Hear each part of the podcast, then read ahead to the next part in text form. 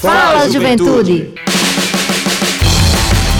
Boa noite, Paraíba. Boa noite, juventude. Como é que tá com vocês aí? Tudo bem? Vamos mais um rolê massa. Como vocês já puderam perceber, o Everton Corrêa não tá com a voz diferente. É Jonatas Castro hoje quem tá apresentando o programa e hoje tem Jonatas em dose dupla. Aliás, Jonathan em dose dupla. Um Jonatas e um Jonathan. Vou dar, saudar primeiro meu colega de bancada, Jonathan Jorge. Muito boa noite. Boa noite, Jonatas. Boa noite a toda a juventude paraibana. Sejam todos bem-vindos a mais esse rolê massa, mais uma quarta-feira incrível. Hoje, como já foi muito falado por Jonatas, hoje em dose dupla.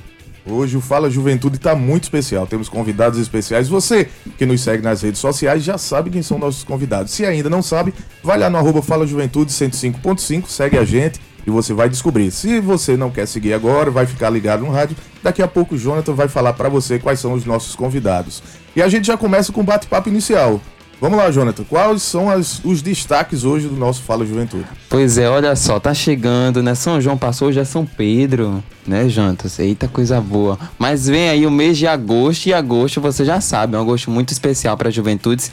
É o agosto das juventudes. E a secretária executiva de juventudes, Amadu Ayá, se reuniu com a FUNESC para organizar esse evento incrível. Todo mês é, de agosto vai ter programações incríveis, né? Foi mais para renovar o apoio da FUNESC com o Agosto das Juventudes. E esse ano o Agosto das Juventudes está incrível porque vai trabalhar em conjunto com o Agosto das Letras da FUNESC. Eu já posso aqui dar um spoiler, vai ser em formato de caravana. A gente vai percorrer toda essa Paraíba levando muita coisa boa, Jonatas. Olha que coisa boa. Você achou interessante? Vai lá, começa a seguir também as redes sociais da Secretaria pois é. Executiva é. de Juventude, que é? É o arroba CEGELGOVBR e tem também o Instagram da nossa secretária, arroba Maducanta, que também é cantora. Hoje tá lá em Cuité fazendo showzaço de São Pedro. Pois é, fazendo showzaço e levando coisa boa para a juventude da nossa Paraíba. Tem também destaque que a CEGEL abriu inscrições para o Bolsa Esporte. O governo da Paraíba, através da Secretaria de Estado da Juventude, Esporte e Lazer, abriu nas últimas segunda-feira as inscrições para o Bolsa Esporte. O incentivo é apoio ao esporte paraibano, instituído pelo governador João Azevedo em 2020. Em 2022, o programa já vinha auxiliando diversos atletas de alto rendimento que têm se destacado e representado a Paraíba mundo afora. Agora passa a dispor de um maior quantitativo de vagas para atletas, para atletas e seus treinadores. Você não escutou errado. Atletas e para atletas também, bem como seus treinadores. Eita. Tendo isso mesmo, Jonathan. Menino é todo mundo, né? Pois é, isso é, isso é um destaque. A gente que trabalha com esporte destaca bem isso, porque nenhum estado do Brasil, tampouco a Bolsa Atleta Nacional, paga a treinadores. E o estado da Paraíba tem essa iniciativa que paga também aos treinadores desses atletas e atletas paralímpicos também. Além dessa novidade, o, programa também passa a beneficiar atletas que já são contemplados com incentivos do governo federal, que antes não era, não podia acumular a bolsa, agora sim vai poder acumular. O vereador de João Pessoa e secretário da SEGEL, Zezinho Botafogo, enfatizou a grandiosidade do programa e empenho do governo em mais um ano garantiu incentivo para os desportistas e para desportistas. Abre aspas para ele. A equipe do governo da Paraíba tem trabalhado incansavelmente para garantir auxílio aos nossos atletas e para-atletas, a fim de que continuem a levantar a nossa bandeira e orgulhar o nosso estado em suas conquistas. O governador João Azevedo garantiu um investimento de 3 milhões de reais para a manutenção do programa, o que mostra o interesse da gestão em trabalhar em políticas públicas que garantam dignidade aos representantes do desporto e para desporto paraibano, foi o que ele destacou, fecha aspas para ele. E aí as informações, você que é atleta, que tem resultados em nível escolar, nacional, internacional, olímpico ou paralímpico, pode tirar as informações pelo paraíba.pb.gov.br. Lá você vai encontrar as fichas de inscrição para encher de acordo com a, com a inscrição, de acordo com a modalidade de bolsa que você deseja. Aliás, tem até institucional, viu? Tem bolsas hum. também para atletas de instituições. Eita! As inscrições foram abertas segunda-feira, no último dia 27, e vão até 19 de julho. Tem um bom tempo aí tem uma documentação para preencher, para preparar, mas vale a pena consultar lá, ó, paraíba.pb.gov.br. O horário de atendimento é das 8 às 11 horas e das 14 às 17 horas no Teatro de Arena do Espaço Cultural José Lins do Rego, em Tambalzinho, lá no Espaço Cultural. Isso é importante destacar, porque nos últimos anos nas últimas edições do Bolsa, a inscrição era feita lá na Segel. As inscrições eram feitas lá, mas agora vão ser no Espaço Cultural, lá no Teatro de Arena. Tem uma equipe da Segel lá pronta para atender a todos os nossos atletas, para-atletas e profissionais que vão pleitear essa bolsa para 2023. Pois é, então você que é atleta não pode perder tempo. As inscrições vão até o dia 19 de julho no Espaço Cultural José Lins de Rego. E por falar em espaço cultural e fazer a inscrição, amanhã é o último dia para você fazer a inscrição para as escolinhas da Vila Olímpica Paraíba se encerra nesta quinta-feira. O atendimento será feito de 8 da manhã até as 9 da noite, certo? Então corre, você tem até amanhã lá no espaço cultural. Pois é, o, o, falta de tempo não vai ser, falta de espaço, tem até 9 da noite. Aliás, Isso. essas inscrições já foram abertas há muito, há, há mais de um mês. Então, é, aliás, pelo, há um mês, se eu não me engano, um mês um atrás, mês, foram abertas e aí tem, tem muitas oportunidades, muitas vagas, mas as inscrições se encerram amanhã, também conhecido como a quinta-feira que vem. Então, amanhã. Portanto, e claro, a gente sempre divulga aqui as novidades do CIE, Centro de Integração Empresa Escola, e ele agora está lançando um aplicativo para acesso de vagas e de estágio e jovem aprendiz. O CIE inaugurou no último dia 16 de junho o aplicativo Meu CIE. Atenção aí, ó. Meu CIE. Vou até anotar aqui que é pra, Anota aí. Poder... Já está disponível para ser acessado e baixado através de smartphones por jovens de todo o Brasil. Com essa iniciativa, o CIE busca oferecer informações sobre vagas de estágio, jovem aprendiz, de maneira rápida, prática e, claro, na palma da mão. Outras oportunidades são oferecidas através do novo aplicativo, como cursos gratuitos, aulas preparatórias para o Enem, e testes complementares. A supervisora do CIE na Paraíba, Andréia Cruz, salientou a importância do aplicativo e das oportunidades que estão sendo trazidas por ele. Ela diz, abre aspas, inauguramos esse espaço para que os jovens interajam conosco e através desse contato possam ter de maneira acessível uma série de oportunidades de geração de renda e profissionalização. É, oportunidades na Paraíba que foram abertas desde a última segunda-feira pelo Centro de Integração, Centro de Integração Empresa Escola, está disponibilizado através do seu sistema. São 400 vagas entre os programas de estágio e aprendizagem. As vagas são em sua maioria para João Pessoa e região metropolitana, além de Guarabira, Campina Grande, Patos e Souza. Não perca essa oportunidade, acessa lá, ah, baixa o aplicativo, né? Eu ia dizer para acessar o site, mas agora o aplicativo, agora o aplicativo. tá à mão. Meu CIEE, C-I-E-E, de Centro de Integração Empresa Escola. É que aqui a gente aprendeu a dizer CIEE, mas na verdade é. CIEE, que é como, Exatamente. Como bom paraibano que como bons paraibanos que somos, CIEE, mas quando você escuta ali na imprensa, CIEE, meu CIE, baixa aí o aplicativo, jovem de todo Paraíba. É isso aí, meu caro Ivan Machado. Pois é, então tá aí, a oportunidade para jovem, a oportunidade para você que quer começar a praticar esporte na Vila Olímpica, oportunidade para os atletas com bolsa esporte, quase que não saía, Jonatas. E para atletas também. E para atletas e também para os treinadores e também a oportunidade de você falar. Como assim falar, Jonathan? Porque você sabe, né, que toda quarta-feira a gente traz aqui no Fala Juventude o orçamento democrático estadual e chegou na sua fase final e vai ser aqui em João Pessoa. Vai ser sexta-feira, dia 1 também no Espaço Cultural. Então você que é jovem, participe do orçamento democrático, certo? É um espaço de você realmente falar. Eu sempre, quando tenho a oportunidade, eu falo. A primeira vez assim que eu apareci em público foi no Orçamento Democrático Estadual, no ano de 2018 conseguimos a reforma do Colégio da Polícia Militar da Paraíba através do orçamento democrático. Então você que é jovem, não fique acanhado, viu? Você agora jovem, aqui de toda João Pessoa e região metropolitana, vai ser sexta-feira, dia 1 de julho, lá no Espaço Cultural. Então não deixe de participar. Pois é, temos também de como destaque para hoje, no nosso momento do Paradesporto, finalmente de volta, com a minha participação. Aê! É, temos um destaque muito legal da Paraíba. Paraíba é campeão da Série C. Ah, já tá pensando que foi o Botafogo? Não, não, não, não, não foi, não foi, não foi. Oh. Foi o time da AAPD, campeão brasileiro da Série C do basquete em cadeira de rodas.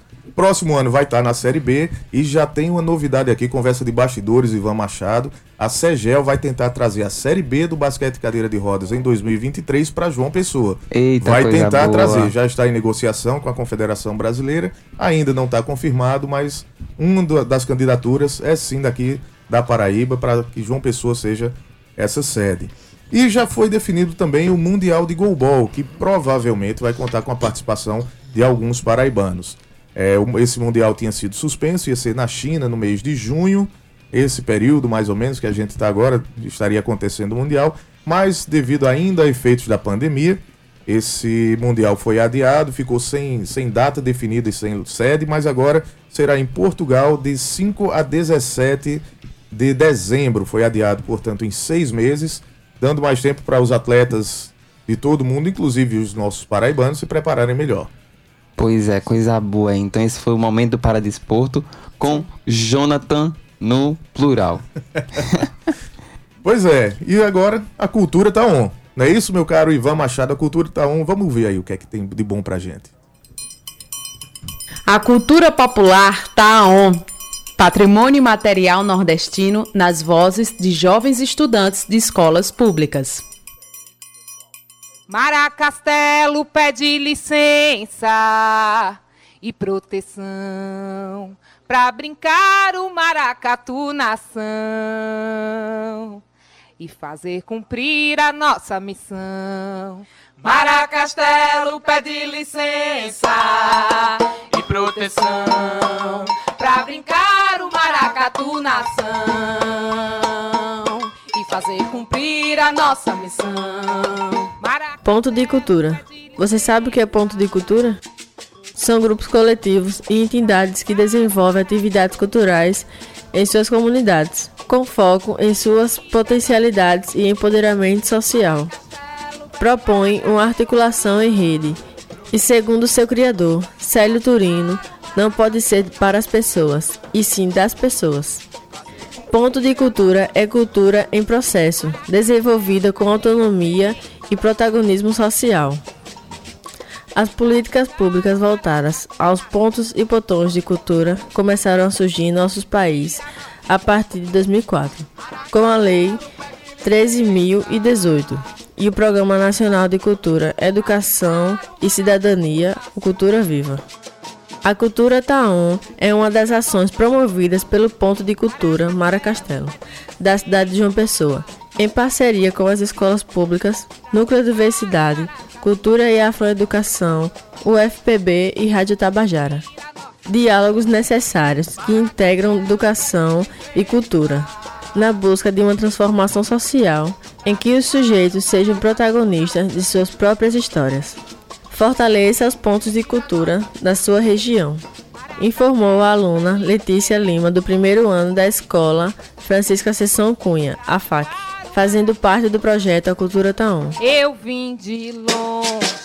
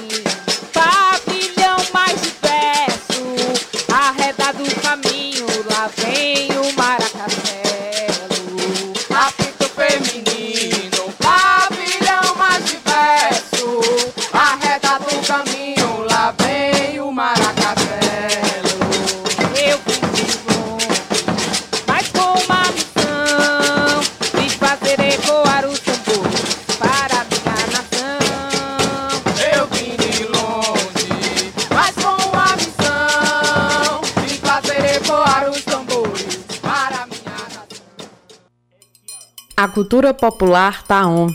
Uma parceria entre o Ponto de Cultura Maracastelo, o Núcleo Dica, a Escola Cidadã Integral e Técnica Francisca Ascensão Cunha e a Rádio Tabajara. Viabilizado pelo edital Prolicem UFPB 2021. Fala, juventude! Pois é, estamos de volta aqui para continuar o nosso Fala Juventude. O Fala Juventude é o programa mais jovem do rádio, do rádio Paraibano e é uma iniciativa da Secretaria Executiva de Juventude em parceria com a empresa paraibana de comunicação através da Rádio Tabajara. Acabamos de ouvir o programete sobre cultura, sobre cultura popular, realizado sob a orientação da professora Ângela com os alunos da Escola Francisca Ascensão Cunha e em parceria com a UFPB, Mara Castelo e Rádio Tabajara.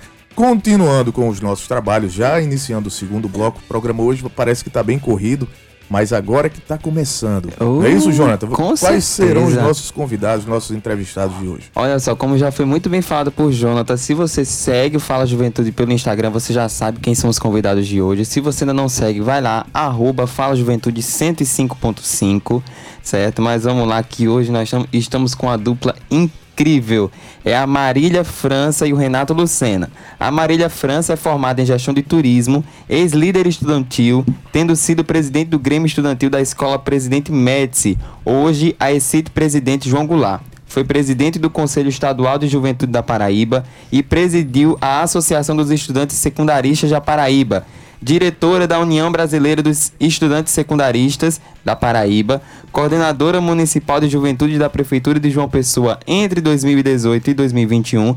Foi também coordenadora dos Centros de Referência da Cidadania, da C10 da Prefeitura Municipal de João Pessoa, assessora do gabinete da Secretaria de Desenvolvimento Social de João Pessoa e atualmente é coordenadora dos planos operativos do SEDICA, Conselho Estadual de Defesa dos Direitos da Criança e do Adolescente.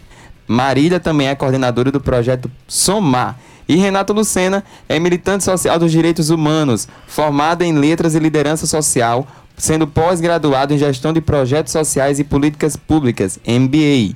Representante do projeto Somar no Conselho Municipal de Educação, no Fórum do no Fórum DCA, no FEPET, na Redex PB e na Rede de Proteção da Criança e do Adolescente, fundador e coordenador do projeto Somar. Sejam muito bem-vindos ao Fala Juventude e aos estúdios da Rádio Tabajara, Marília França e Renato Lucena.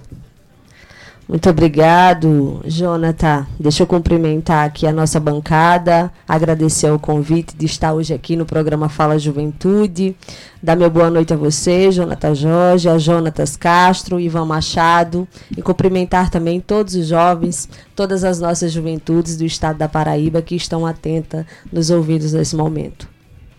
Aí, coisa boa. Essa foi a Marília, viu? Agora Isso. vamos ver o Renato.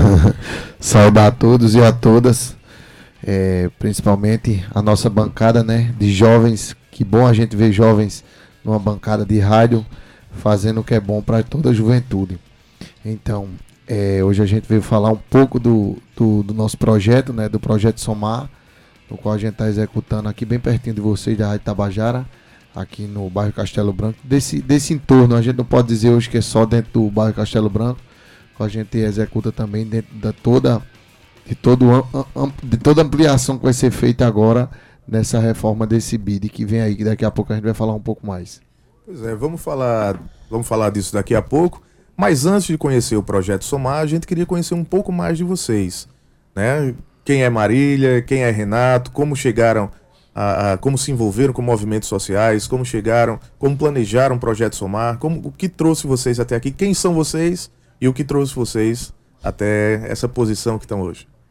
Então, gente, a história é longa. Mas a gente vai aqui, né, fazer um resumo, como foi lido por Jonathan, né? Eu venho do movimento estudantil, venho da luta dos movimentos de juventude venho da luta pela redução da passagem de ônibus, da luta pelo Grêmio Estudantil na escola, da luta para que as juventudes elas possam se organizar das diferentes formas em diversos espaços, da luta pelo plano estadual de juventude, né, para que pudesse ali dar um norte à juventude paraibana, para onde ela seguir. Então é dessa luta que vem a militante, a, a pessoa forjada na luta, com uma visão de um país melhor, mais forte, com um país sem opressão, com um país mais igualitário, mais justo, capaz de dar condição e dignidade para que todo o povo brasileiro possa viver. E é dessa luta que eu venho, que me firmei, né? E que com o passar do tempo foi ganhando força, porque sozinho a gente não faz nada. E aí, por isso, como foi dito, eu tive a experiência e hoje está aqui num programa voltado para a juventude. Eu acho que isso é, sem dúvida, romper barreiras, é dar voz à nossa juventude, a nossa juventude que precisa muitas das vezes ser ouvida, da nossa juventude que tantas das vezes teve sempre a política da juventude atrelada ao esporte. E a gente sabe que a demanda do esporte é uma demanda diária. Todos os dias eu vou ter alguém na porta de um gabinete pedindo um colete, uma bola. Mas eu não vou ter todo dia no meu gabinete alguém pedindo uma política pública para a juventude sobretudo tudo para a juventude negra periférica, para aquela juventude que muitas das vezes não tem acesso ao que a maioria tem. E sendo assim, estar aqui hoje num programa que dá voz a essa juventude, que diz: olha, vem aqui participar, vem falar, vem dialogar conosco, sem dúvida, é quebrar barreiras, paradigmas, é fazer com que de fato as juventudes paraibana possa realmente ser ouvida. E eu fico muito feliz, porque tudo isso eu encabecei na luta com outros companheiros, enquanto presidente do Conselho Estadual de Juventude, que fui, para que a gente pudesse ter essa oportunidade. E hoje vivenciar tudo isso é sem dúvida um coroamento da nossa luta luta e o que nos leva também a reforçar de que a nossa luta não é em vão, né? É, hoje nós estamos nesse espaço que já foi a luta de outros companheiros e minha. Amanhã a gente vai encabeçar novas lutas com outros temas, com outros engajamentos que sem dúvida vai beneficiar outros jovens. E eu acho que é, é assim que tem que ser. Então eu sou a Marília França e eu venho assim dessa luta. Então eu sou Renato Lucena. Como Marília já bem colocou, nós somos militantes é, não só da assistência, não só dos direitos da criança e adolescente, não só da juventude, dos direitos humanos. E a gente vem dessa luta não de hoje, mas de uma bagagem bem extensa. E eu posso dizer que, de fato, a cada bagagem que a gente vem passando, a cada experiência, vem nos dando mais forças e forças para que a gente possa estar tá lutando. Então eu venho dos movimentos sociais, vim de projeto social, acho que todos lembram daquele projeto chamado Amigo da Escola, foi um projeto grandioso dentro do Brasil. E daí eu vim daquele projeto, sou morador do Castelo Branco, nasci e me criei no Castelo Branco, bem pertinho. É, sinto falta das políticas públicas dentro do bairro e daí foi quando eu encabecei algumas situações dentro da comunidade, dentro do bairro. Já passei por muitas entidades dentro aqui do município de João Pessoa. E como Casa Pequeno Davi, quero mandar um abraço a todos da Casa Pequeno Davi, com mais aldeias infantis SOS do Sicov lá no Valentina, entre outras entidades. E hoje encabeço meu projeto junto com Marília e a gente está aqui para fazer o bem ao povo, para fazer o bem às comunidades que precisam do acesso a muitas políticas públicas, no qual não, não chegam até a ponta, muitas vezes por causa do preconceito, porque é, favelado e favelado existe, favelado está aqui, favelado traz transformação e traz mudança. Então acho que nosso objetivo é, é esse, é trazer, é gerar oportunidade àquelas pessoas que não têm e principalmente é, levar a transformação. Acho que é nosso papel dentro da comunidade, de, principalmente dentro das, das políticas, quando a gente fala no todo. Aí, então, coisa boa, né? Já deu pra sentir, né, Jantas? Que hoje a entrevista vai ser massa. E aí, você pode falar um pouquinho sobre como começou o projeto Somar, né? Aí tá. Tá tudo bem, tá tudo certo é, um pouquinho sobre o projeto Somar para que outras pessoas também possam conhecer e possam também integrar o projeto. Então, Jonathan, o projeto Somar ele iniciou no ano de 2015. É, é, movidos por esse sentimento, né? Muitas das vezes é, o poder público ele não consegue chegar nos quatro cantos da, do nosso estado, da nossa cidade. Muitas das vezes a gente sabe que o recurso é limitado e, e isso gera né, uma certa ausência da política pública na ponta. E sendo assim, é, como o Renato já colocou, militantes né, das causas sociais militantes também da política da juventude, da criança e do adolescente, nós decidimos encabeçar o projeto Somar, na tentativa de somar com o poder público, somar com as pessoas, somar com os projetos, com as ONGs, o terceiro setor de uma forma geral. E aí formamos um grupo mesmo de amigos né, de diferentes áreas, de diferentes profissões. Nós temos assistentes sociais hoje voluntários no projeto Somar, nós temos advogadas, nós temos turismóloga como eu, nós temos psicólogos, nós temos é, psicoterapeuta, a gente tem uma, uma, certa gama mesmo de profissionais atuando hoje à disposição do Projeto Somar. Mas olha, Marília, a gente só vai ter pessoas formadas, pessoas que têm uma área de atuação profissional, científica? Não. A gente conta também com aquelas pessoas que só têm o tempo dela para doar. Somente o tempo para fazer o bem de ir conosco para dentro dos problemas, da problemática, das comunidades, ir conosco, visualizar de perto a dor do outro e tentar de forma, muitas das vezes é mínima. Muitas das vezes o impacto daquilo pode parecer tão pouco, mas traz uma transformação grandiosa na vida de quem precisa. Então, trabalhando em rede, e aí quando o Renato disse que a gente trabalhava muito com relação ao Castelo Branco, Aí a gente vai falar por território, né, um território nosso de atuação do Projeto Somar, a gente vai ver que o bairro do Castelo Branco ele é hoje um bairro descoberto. Descoberto em que sentido? Em termos de assistência. A gente não tem um centro de referência da assistência no Castelo Branco, a gente não tem um centro de referência da cidadania, a gente não tem outros equipamentos hoje voltados para assistência social existente nesse território. Então, se uma pessoa de vulnerabilidade social do bairro do Castelo Branco quiser ser atendida tem uma referência através do, através do centro de referência da assistência, ela tem que se deslocar para Mangabeira. E muitas das vezes, que, é o, que inclusive é o CRAS Mangabeira que cobre essa região do bairro do Castelo Branco. E muitas das vezes a pessoa não tem nem a passagem de ônibus para se deslocar até lá. Então, na verdade, o que essa população aqui em torno clama é a ausência desses equipamentos. E aí a gente abrangeu um pouco mais. A gente veio atuar no Complexo Beira Rio. E aí, quando a gente fala do Complexo Beira Rio, a gente não está falando mais só das comunidades do bairro do Castelo Branco, como São Rafael, Santa Clara. A gente já está falando aí de Brasília de Palha, Carfofo, Padrinho do Bandeira, Tito Silva, que são outras comunidades que passaram a integrar o Complexo Beira Rio. E aí a gente consegue visualizar de perto essa problemática e, junto com esse grupo, que muitas das vezes envolve amigos, familiares e profissionais, levar aquilo que a gente tem de melhor, que é a nossa vontade de somar junto a tudo aquilo que a comunidade precisa e que muitas das vezes na ausência ou, ou na espera do poder público não só o projeto Somar, mas toda a rede do terceiro setor muitas das vezes consegue acessar e chegar e ajudar aqueles que mais precisam.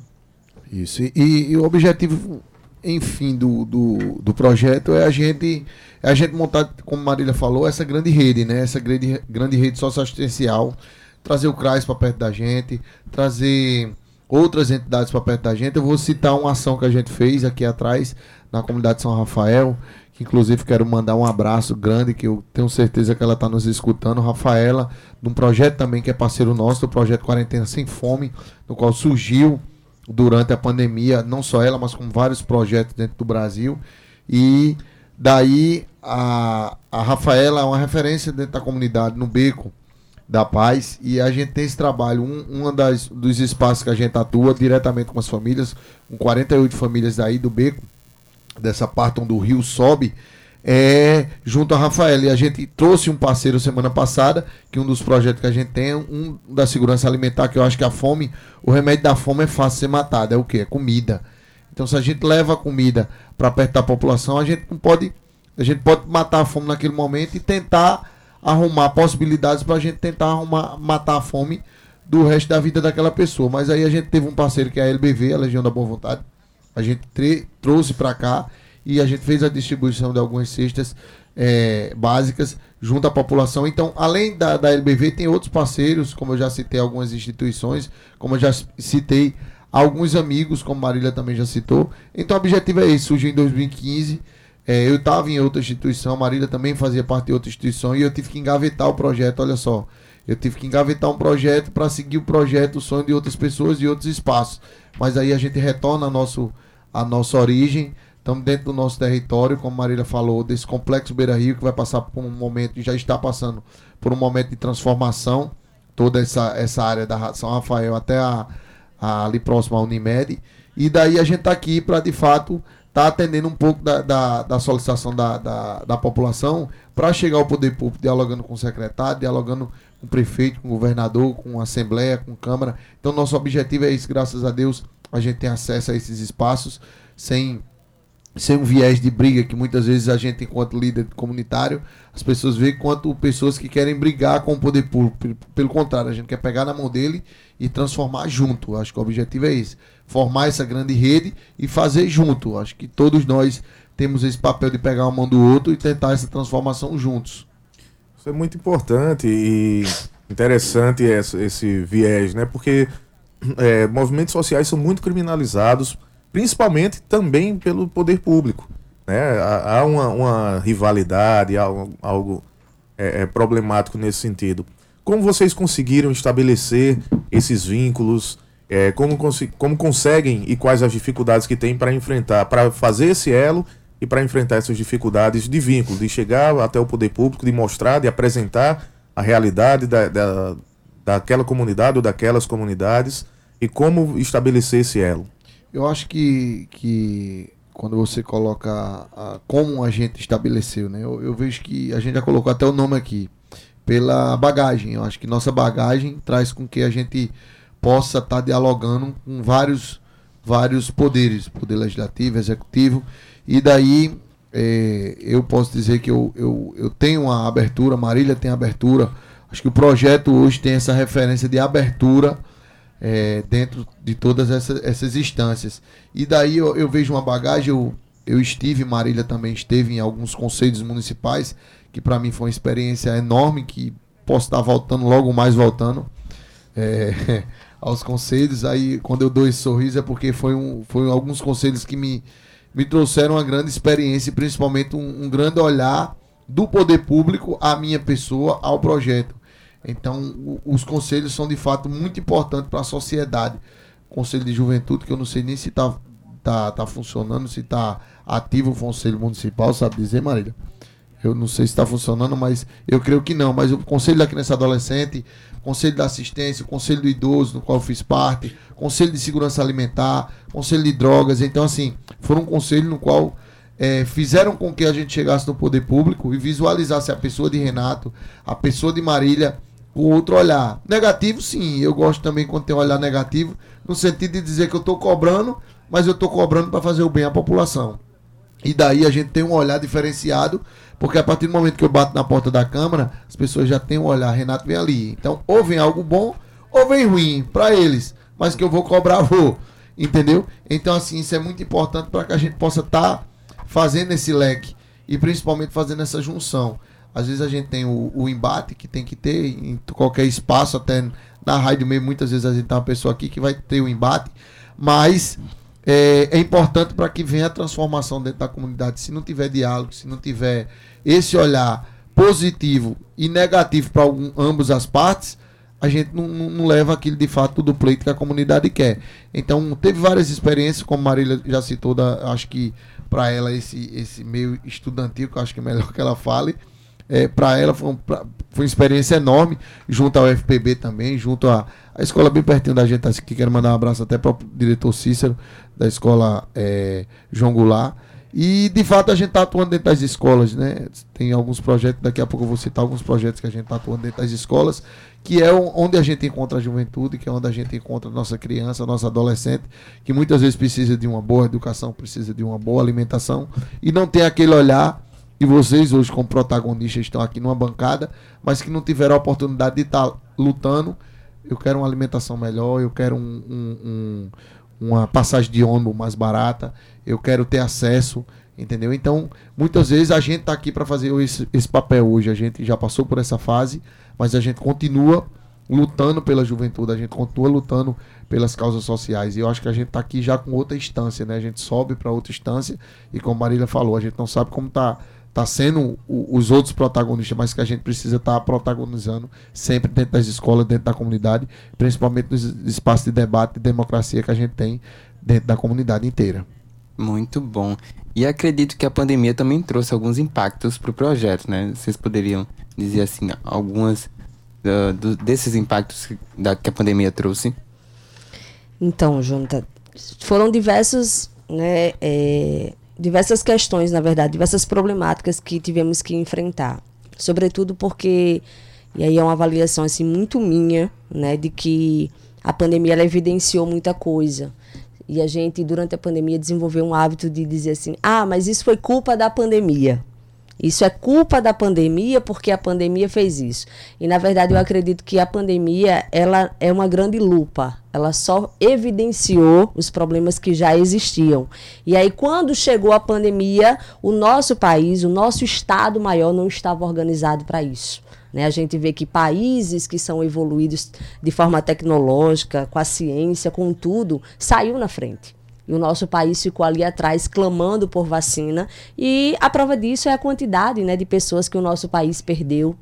É, de forma tardia a vacina, a quantidade que chegou para a nossa população. E tudo isso é, não afetou só o terceiro setor, afetou o Estado maior como um todo. Né? A gente, é, eu não sei vocês, mas eu perdi amigos próximos, pessoas, né, durante a pandemia da Covid e praticamente a gente chorava quase todos os dias população com medo, ninguém trabalha, ninguém faz nada, tanta gente desenvolvendo depressão, ansiedade e tantas outras questões que a pandemia evidenciou, né? Que estava ali adormecido na gente e a pandemia trouxe à tona. E para o projeto Somar foi muito difícil, porque como o Renato disse, quem tem fome tem pressa, quem tem fome quer comida.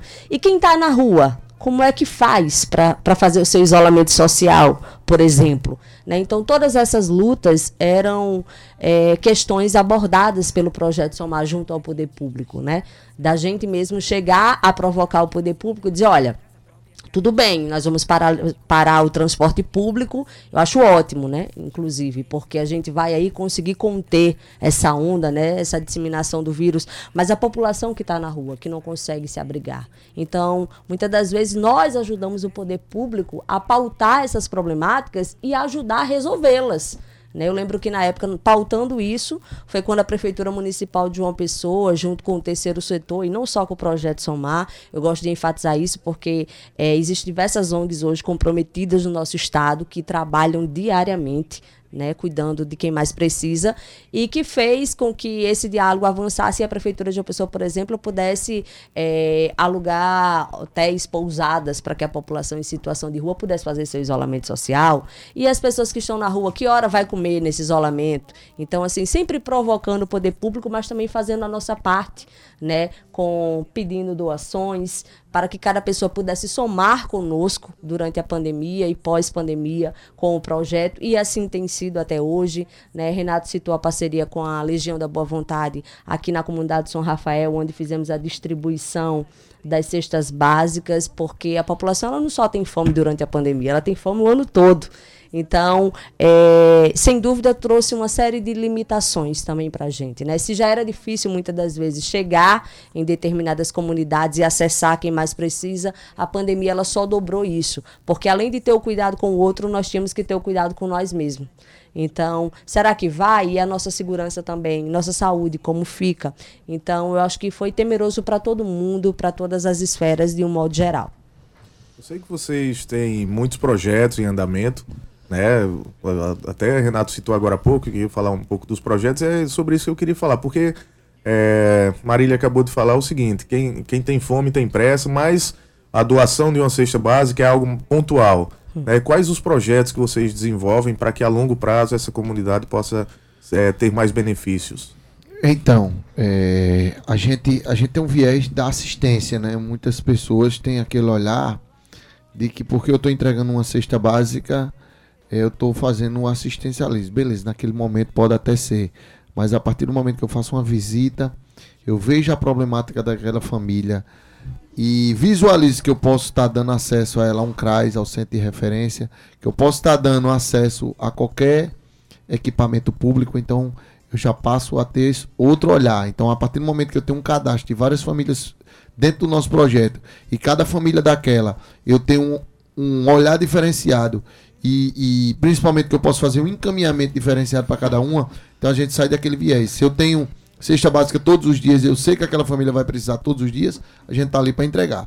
Então, nesse ano de 2022, a gente faz parte também é, da rede Gerando Falcões, que é uma rede nacional, no qual é captadora de recursos. Além de ser captadora de recursos, ela tem um, o objetivo dela é formar essa grande rede.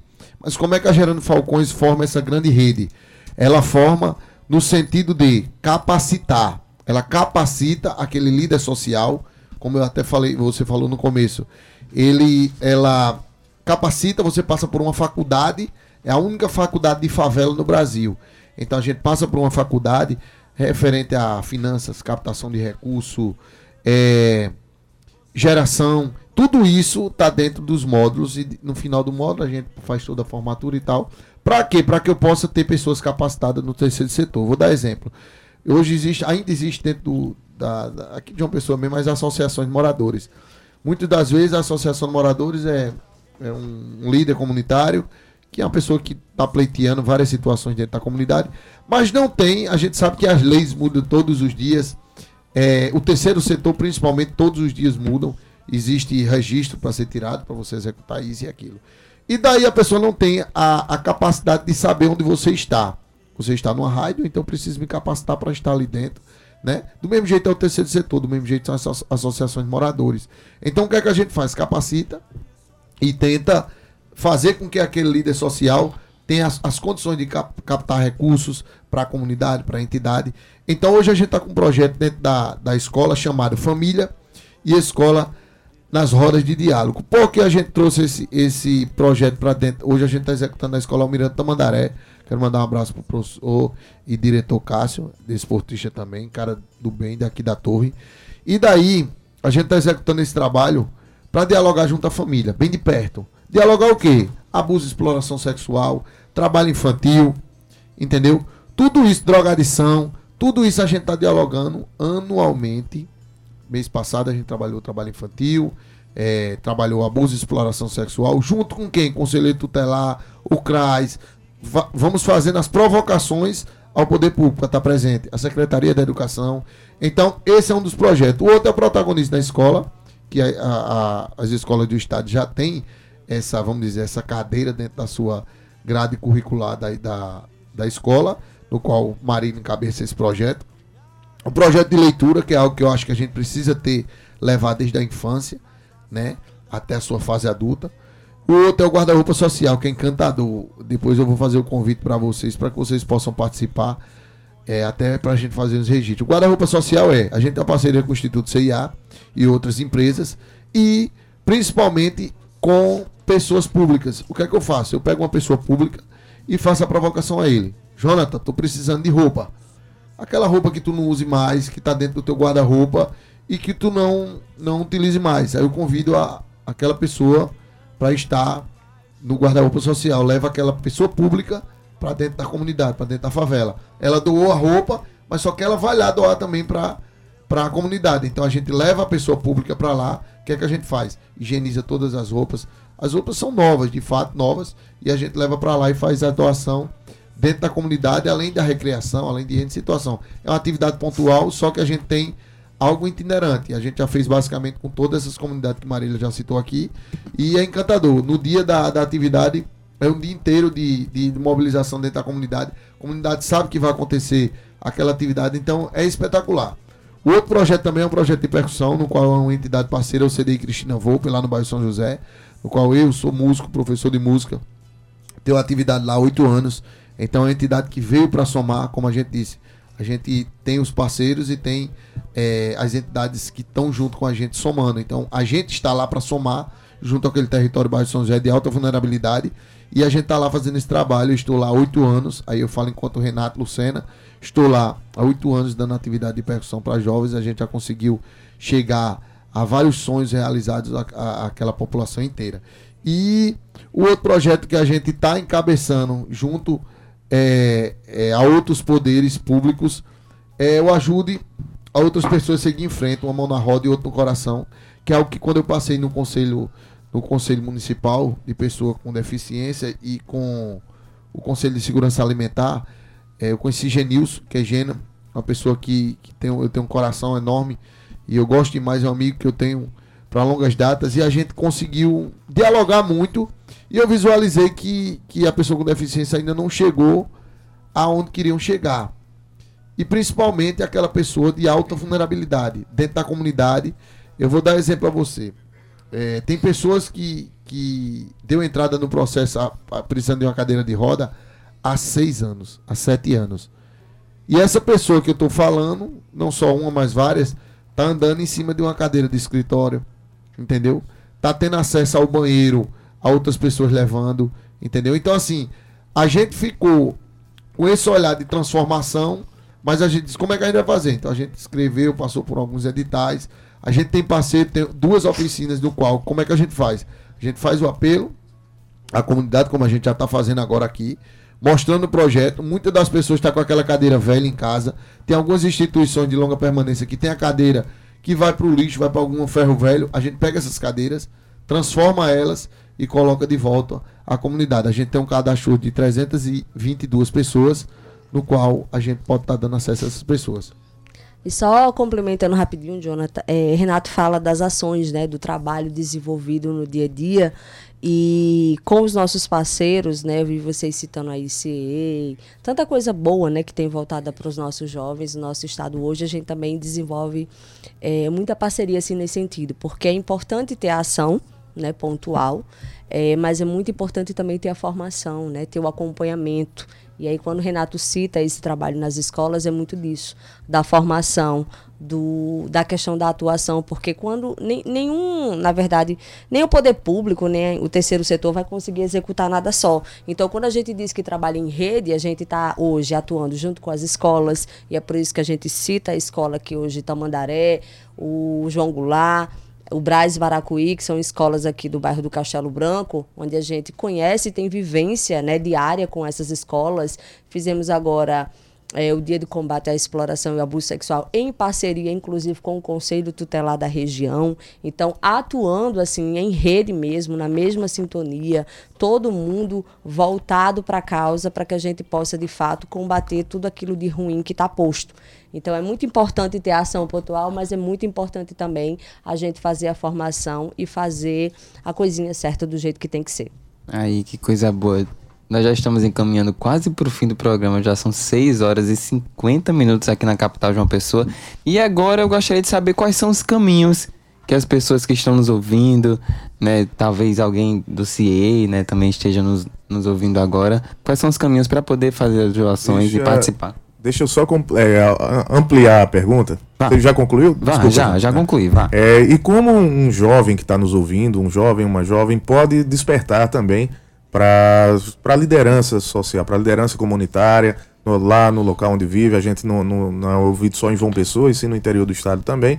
Então, como um, um jovem ou uma jovem no interior pode também despertar é, para uma liderança comunitária, para mobilização comunitária em, em, em, seu município, em sua comunidade. É, então, olhar, né? Jonatas, é, vou abrir em primeira mão aqui, que agora, agosto, setembro, a gente vai estar tá lançando o primeiro curso de líder, líder, social aqui na Paraíba.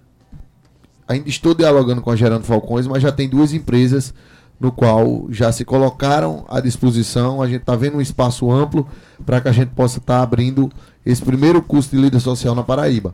E daí a gente também tem uma parceria com, além de CIE, também quero mandar um abraço para a Andréa, nossa parceira de longas datas. André é uma pessoa que a gente, de fato, tem uma relação e a gente faz vários encaminhamentos para ela. E o Pense Estágio, que é outra entidade também, no qual está aqui da Paraíba, qual a gente faz encaminhamentos para o mercado de trabalho. Então, é, de início a gente tem as nossas redes sociais, né? Que é, eu acho que é o canal para a juventude e para o jovem, que é as redes sociais. O arroba Projeto PB, Marília França, Renato Lucena. Entrando em qualquer um desses aí e mandando do direct lá, ou nos telefones da gente, que tá tudo lá também nas redes sociais. Hoje tá tudo aberto lá. Daí a gente pode estar tá dialogando, até para que seja um voluntário, um futuro voluntário da entidade. A gente tem vários jovens com várias habilidades, é, principalmente eu, tá, tá, aberto até um curso em parceria com as aldeias infantis no, no espaço cultural, que é voltado para as mídias sociais, para as mídias, para edição de vídeo, para edição de fotos, que é importante. Então, é um dos cursos no qual a gente está visualizando também agora para agosto e setembro, está lançando para a comunidade. É, gente, é isso mesmo que Renato falou e eu queria só é, contribuir um pouquinho para finalizar a nossa fala, dizer o seguinte: está chegando o agosto, né?